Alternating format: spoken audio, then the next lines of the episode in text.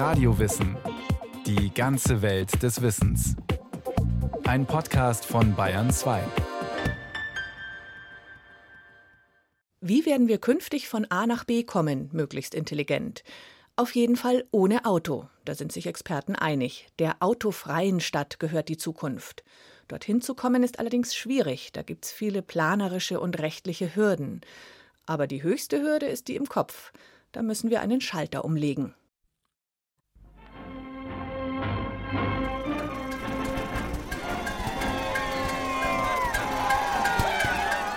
Ein sehr unruhiges und ganz und gar unangenehmes Beförderungsmittel. So das harsche Urteil von Englands Königin Victoria über das soeben erfundene Automobil. Bei der Eröffnung der Internationalen Automobilausstellung 1898 in Paris erhält sie Zustimmung von Frankreichs Präsident Félix Faure. Das Auto sei ziemlich hässlich und übel riechend. Diese Einschätzungen wirken heute wie eine Randnotiz der Geschichte. Längst hat das Auto den gesamten Planeten erobert und sich noch im verborgensten Winkel breit gemacht. Der renommierte und streitbare Wiener Verkehrsplaner Hermann Knoflacher, ein enthusiastischer Fußgänger und scharfer Kritiker des Automobils, sieht das Auto sogar als Virus, der die ganze Gesellschaft befallen habe. Das Auto sitzt ja so tief in den meisten Hirnen, dass es unser Wertesystem verschiebt. Wir trainieren ja auch oder haben Menschen trainiert, das Auto zu respektieren. Auch wenn inzwischen eine junge urbane Generation heranwächst, die dem Fetisch Auto, sei es aus Geldmangel oder aufgrund einer bewussten Entscheidung, nicht mehr anhängt, in den meisten Familien ist das Auto nicht mehr wegzudenken. Weil es unseren Radius in menschheitsgeschichtlich einmaligem Maße erweitert und unserem Hang zur Bequemlichkeit entgegenkommt, haben wir uns an das Automobil gewöhnt und ihm die Erde und unsere Städte untertan gemacht. Inzwischen zählt man in Deutschland 710 Autos auf 1000 Einwohner, vom Säugling bis zum Greis. Das macht rund 70 Millionen Fahrzeuge. Dass wir in Deutschland trotz der hohen Autodichte immer weniger von echter Mobilität sprechen können, verdeutlichen diese Zahlen. 2021 verbrachte ein deutscher Autofahrer im Schnitt 40 Stunden im Stau. In München waren es sogar 51 Stunden. Zu den Hauptverkehrszeiten bewegten wir uns im Auto in der Stadt mit rund 20 Kilometern pro Stunde nicht schneller als ein Fahrradfahrer. Der ADAC vermeldet, zusammengerechnet bildet sich in Deutschland täglich ein Stau von 5000 Kilometern Länge. Längst hat der Stau schädliche Dimensionen für die Volkswirtschaft angenommen. Die Verschwendung von Zeit und Benzin führt allein in Deutschland zu einem volkswirtschaftlichen Schaden von rund 80 Milliarden Euro pro Jahr. Wie also entkommen wir der Staufalle? Wie werden wir wieder mobil? Und mit welchen Verkehrskonzepten schaffen wir es, die CO2-Emissionen im Verkehrssektor bis zum Jahr 2030 um 40 Prozent zu reduzieren? Denn das sieht der Klimaschutzplan der Bundesregierung vor. Wie könnte die Mobilität der Zukunft aussehen? Frage an die Erwachsenen von morgen. Es müsste ein anderes Mittel erfunden werden, das besser ist als das Auto. Und alle denken, oh mein Gott, wie cool ist das? Vielleicht gibt es in der Zukunft Teleportationsstationen. Jede 50 Meter ein so ein Gerät, da kann man sich reinstellen und ähm, irgendwas eingeben, wo man hin will und dann ist man da. Oder man hört einfach auf, Autos zu produzieren und verkauft einfach keine mehr. Zwischen Fahrverboten und Technikutopien bewegt sich auch die öffentliche Diskussion. Der Mobilitätsforscher Konrad Götz vom Institut für sozialökologische Forschung in Frankfurt am Main setzt auf näherliegende Lösungen. Wichtig ist, dass wir nicht, wie wellenweise immer wieder, auf eine völlig technokratische Idee von Verkehr kommen mit diesen berühmten Lufttaxis und diesen automatischen Highways, sondern dass wir uns im Klaren darüber sind, dass die Menschen mit ihren Füßen in ihren Städten gehen, dass sie das auch genießen und dass sie nicht alles durchelektronifiziert haben wollen, dass wir den sinnlichen Bezug zu unseren Städten und unserem Land behalten, indem wir auch dabei unterstützt werden, zu laufen und Fahrrad zu fahren. Ein Griff in den Zauberkasten also wird uns in Zukunft nicht zu nachhaltiger Mobilität verhelfen. Vielmehr ebnet uns eine intelligente Kombination aus bekannten Werkzeugen und Maßnahmen den Weg zu weithin emissionsfreiem Verkehr. Rad- und Fußverkehr, gut ausgebaute, erschwingliche öffentliche Verkehrsmittel, Elektromobilität, Carsharing, Verlagerung des Güterverkehrs auf die umweltfreundliche Schiene. Das Wuppertal-Institut für Klima, Umwelt, Energie hat 2017 im Auftrag von Greenpeace eine Verkehrswende skizziert, die Hoffnung macht. Schon im Jahr 2035 könnte es danach in Deutschland möglich sein, von A nach B zu kommen, ohne dabei irgendwelche Treibhausgase und Luftschadstoffe zu erzeugen. Vorausgesetzt, wir steuern jetzt um. Das Auto mit Verbrennungsmotor spielt in diesem Zukunftsszenario eine untergeordnete Rolle. So Vasilis von Rauch, Geschäftsführer des Bundesverbands Zukunft Fahrrad. Nicht nur die Zahl der Autos und der Stellenwert des Autos müssen sich erheblich verringern. Auch attraktive Alternativen müssen bereitstehen. Es ist ganz wichtig, dass man das nicht als eine Verzichtsdebatte führt, sondern dass es klar wird, wenn ich zum Beispiel meine Kinder morgens mit dem Lastenfahrrad zur Schule bringe, dann komme ich an die frische Luft, dann bin ich vielleicht auch ein Stück schneller, weil der Radweg vielleicht an der Einbahnstraße nicht außen rumfahren muss, sondern eben direkt durch den Park geht. Das ist natürlich ganz wichtig, dass man sich nicht als Verkehrsteilnehmer zweiter Klasse fühlt, sondern dass man eben Spaß hat, wenn man anders unterwegs ist. Stadt- und Verkehrsplaner auf der ganzen Welt arbeiten daran, die Städte für die Menschen zurückzuerobern, die der Autoverkehr in den letzten Jahrzehnten für sich vereinnahmt hat.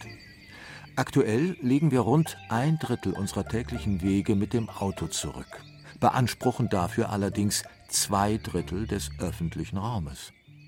Die Städte sind nun mal in ihrer Größe begrenzt und deswegen muss aus meiner Sicht, und das teilen auch alle Leute, die ein Verständnis dafür haben, wie Mobilität in Zukunft aussehen kann, muss einfach der Anteil der Pkw-Fahrten in Städten auf unter 20 Prozent und auf dem Land, es leben ja nicht alle in Städten, muss es eben auch ein Angebot geben, dass man mit Bus und Bahn oder eben mit Radschnellwegen oder ähnlichem seine alltäglichen Wege machen kann und eben auch da nicht darauf angewiesen ist, ein eigenes Auto zu besitzen.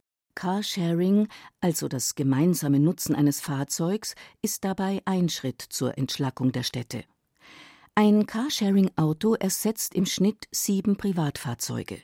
Für die Städte also, in denen laut Prognosen des Statistischen Bundesamts im Jahr 2030 rund 80 Prozent der deutschen Bevölkerung leben werden, ein interessantes Modell.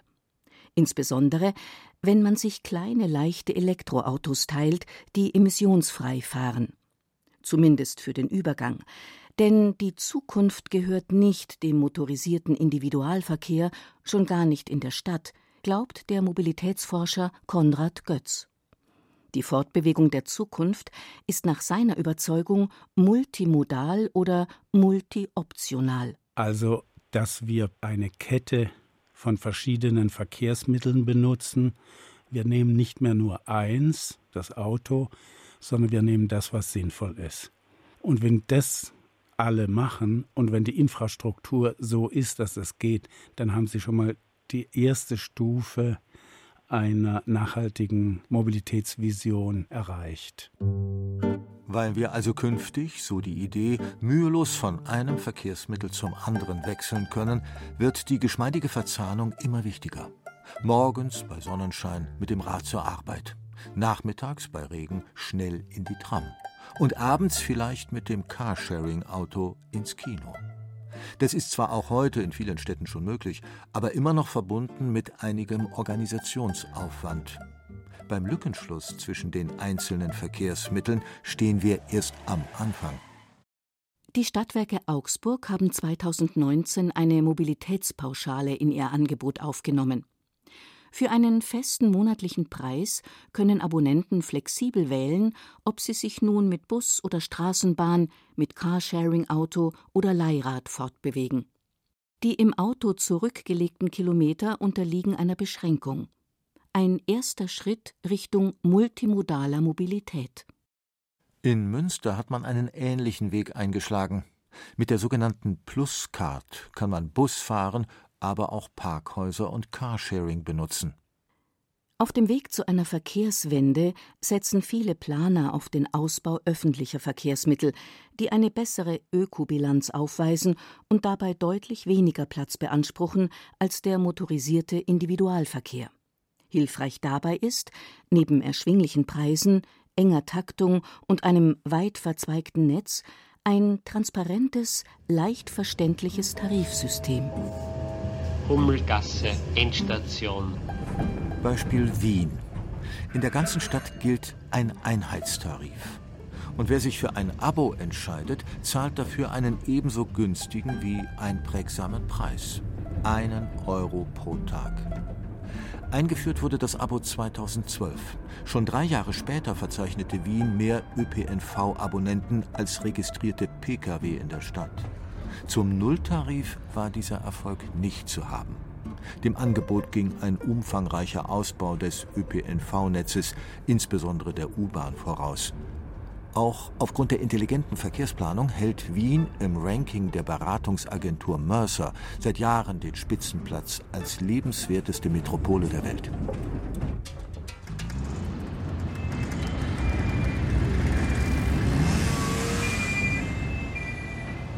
Die Bewältigung der Verkehrskrise folgt keinem Masterplan. Jede Kommune geht ihren eigenen Weg. Auf Zuckerbrot und Peitsche setzt beispielsweise die spanische Hauptstadt Madrid. Um dem Smog beizukommen, den die Mehrheit der Madrilenen als das größte Problem ihrer Stadt ansieht, dämmt man den Autoverkehr mittels verschiedener Maßnahmen ein. Weniger Fahrspuren, 70 statt 90 Kilometer pro Stunde als Höchstgeschwindigkeit auf den Schnellstraßen, 30er statt 50er Zonen. Für Fahrzeuge mit Verbrennungsmotor wurden die Parkgebühren erhöht. Und ins Zentrum dürfen ausschließlich Anwohner sowie Handwerker oder Personen mit Ausnahmegenehmigung im eigenen Wagen fahren. Wer diese Vorschrift missachtet und dessen Nummernschild von einer der Kameras erfasst wird, zahlt ein Bußgeld in Höhe von 90 Euro. Um die Innenstadt emissionsfrei zu bekommen, wurden Schritt für Schritt die Zonen ausgeweitet, innerhalb derer nur noch Gas-, Hybrid- oder Elektroautos zugelassen sind. Doch Madrids Stadtverwaltung setzte nicht nur auf Einschränkungen und Strafen.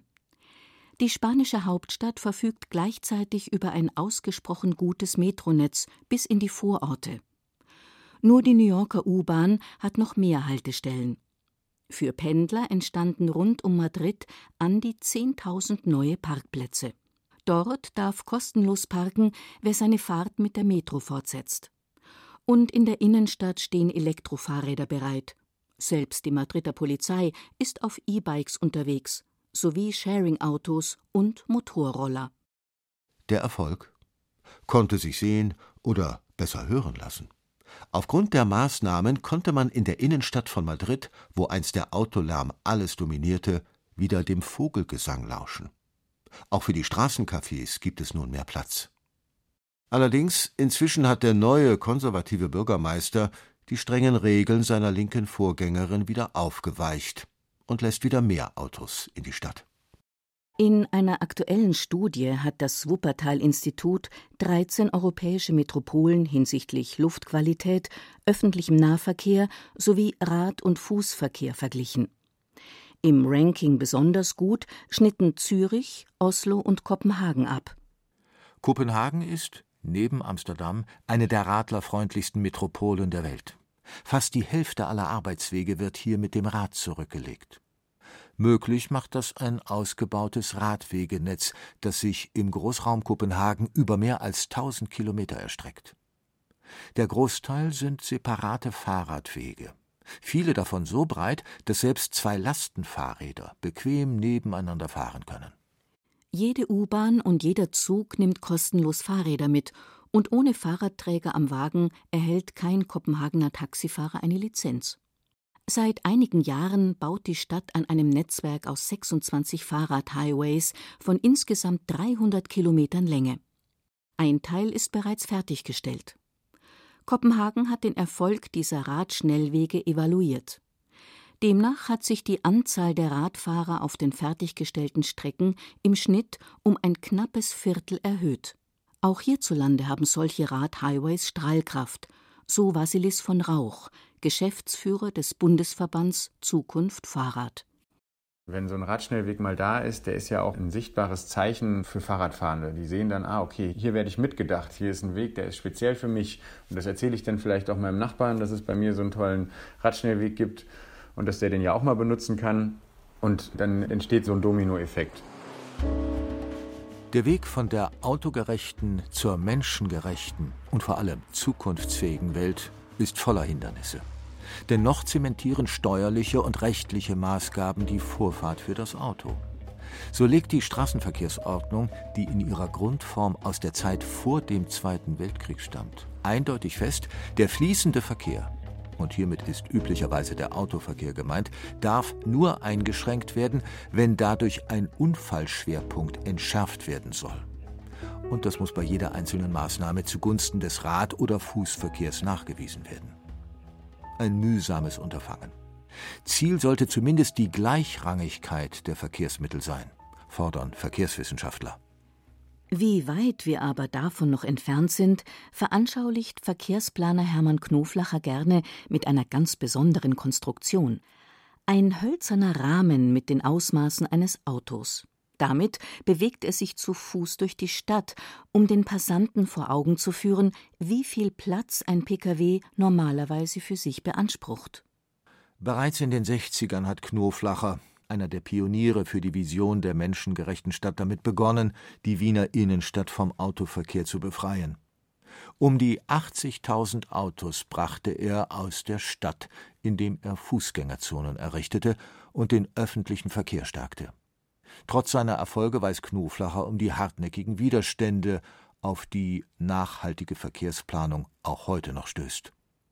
Ein Relikt aus der NS-Zeit blockiert in Österreich wie in Deutschland ein modernes Verkehrssystem, das den Menschen ins Zentrum rückt und nicht das Auto, die Reichsgaragenordnung aus dem Jahr 1939.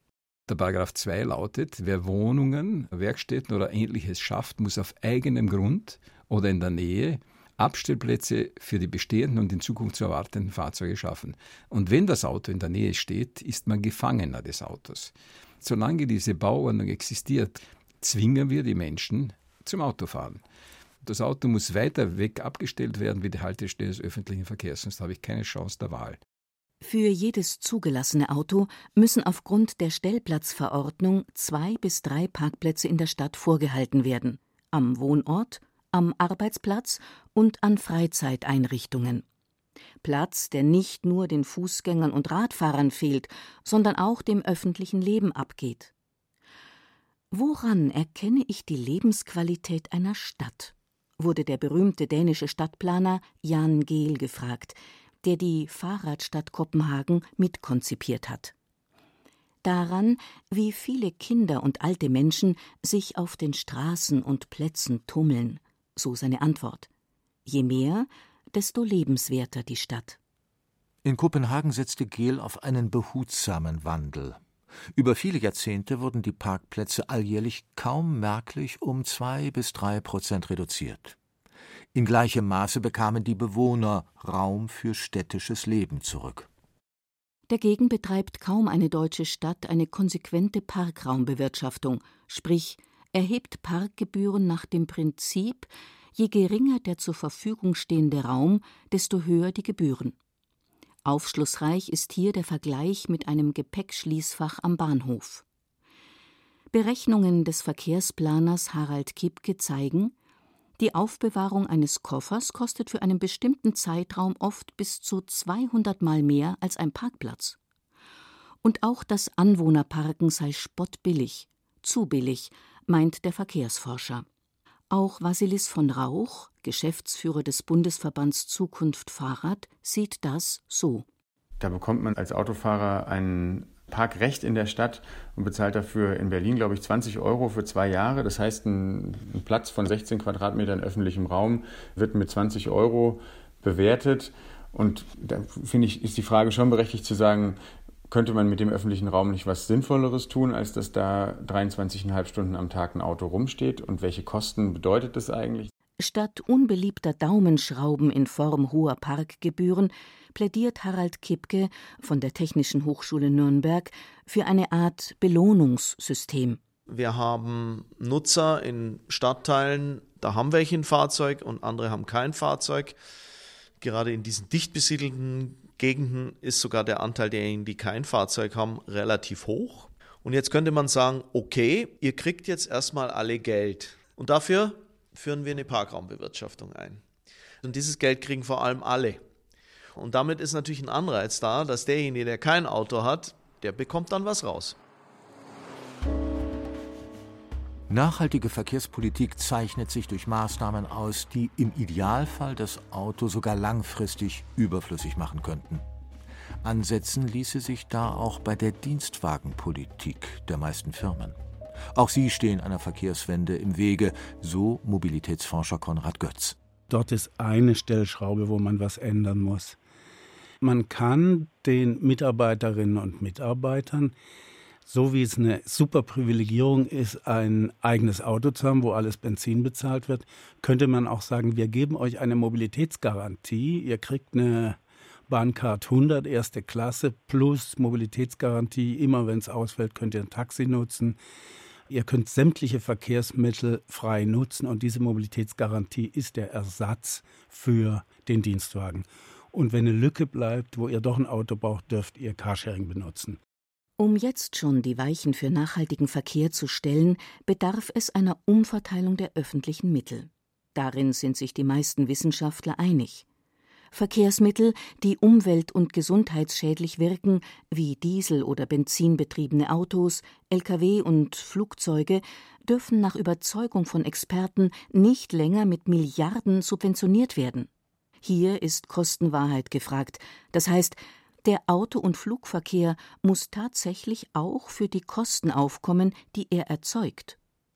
Würde man die Mittel stattdessen in den Ausbau der öffentlichen Verkehrsmittel, der Bahn, der Rad- und Fußgängerinfrastruktur stecken, eine wirkliche Verkehrswende wäre zum Greifen nahe. Land auf, Land ab sind zudem eine intelligente Siedlungspolitik und Stadtplanung erforderlich, ebenso wie bezahlbarer Wohnraum in der Stadt. Denn die Hälfte aller Pendler wohnt nur deshalb außerhalb, weil sie sich die Mieten in der Stadt nicht leisten kann.